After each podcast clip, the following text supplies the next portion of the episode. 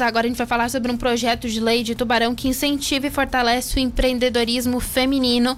E quem está na linha conosco já para falar sobre esse projeto é a autora dele, a vereadora Luciane Tokarski. Boa tarde, vereadora. Está nos escutando? Boa tarde, Isadora. Um prazer estar conversando aqui com você e com todos os ouvintes aqui da Rádio Cidade. Então, é, em breve, Tubarão terá a, o Dia da Mulher Empreendedora no calendário oficial, né?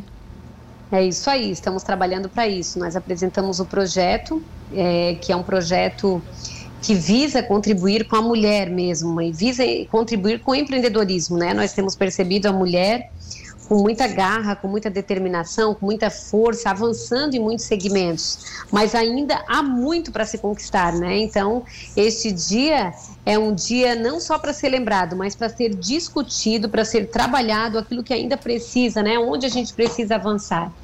Uhum. E vereadora, a data de celebração ela vai, ela foi escolhida, né, para cair também certinho no Dia Mundial do Empreendedorismo Feminino.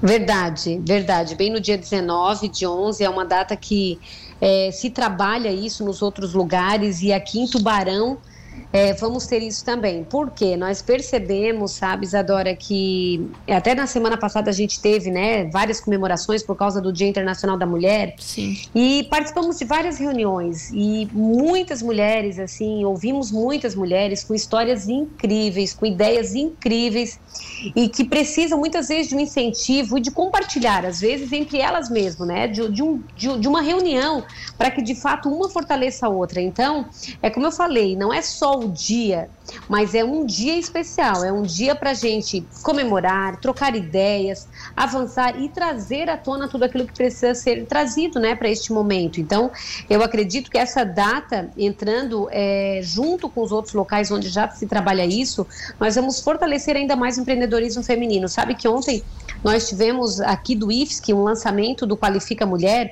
que é justamente para trazer é, essa sensibilidade, a mulher se qualificando, procurando, e o governo federal hoje existe muito incentivo, inclusive para a mulher que faz os cursos do Qualifica, ela já ganhar, é, inclusive, é, entrar em programas com investimentos financeiros para apoiar o seu negócio. Então, assim, é muito legal, é muito bacana. Então, estas nestas datas, o que se pretende é isso: é discutir várias ações, tanto do meio é, da cidade, do estado e do nosso país. O que, que a gente tem de direito, o que, que a gente pode estar tá buscando, como que a gente pode se ajudar.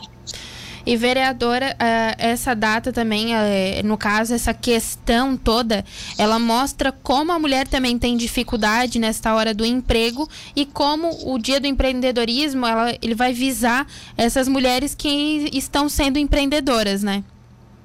Verdade, nós apresentamos inclusive nesta semana também, sabe, Isadora, um projeto de lei que, que, que, na verdade não foi um projeto, nós apresentamos uma indicação para o executivo para que tenhamos um, um programa que é um programa que de incentivo à contratação de mulheres, de mulheres em, em situação de vulnerabilidade, de violência, justamente por entender que é, nós precisamos, a mulher precisa avançar. Hoje nós somos a maioria, mas ainda tem muitos espaços que existe um preconceito com a mulher.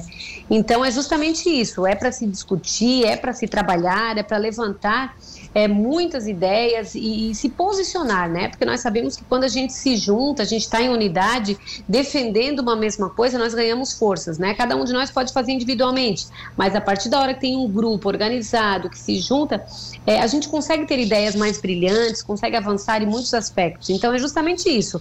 Nós precisamos de qualificação, precisamos de, de programa de incentivo e precisamos sim, cada dia mais estar melhores empreendendo nos nossos negócios, nas nossas casas, muitas vezes, né, dentro de casa.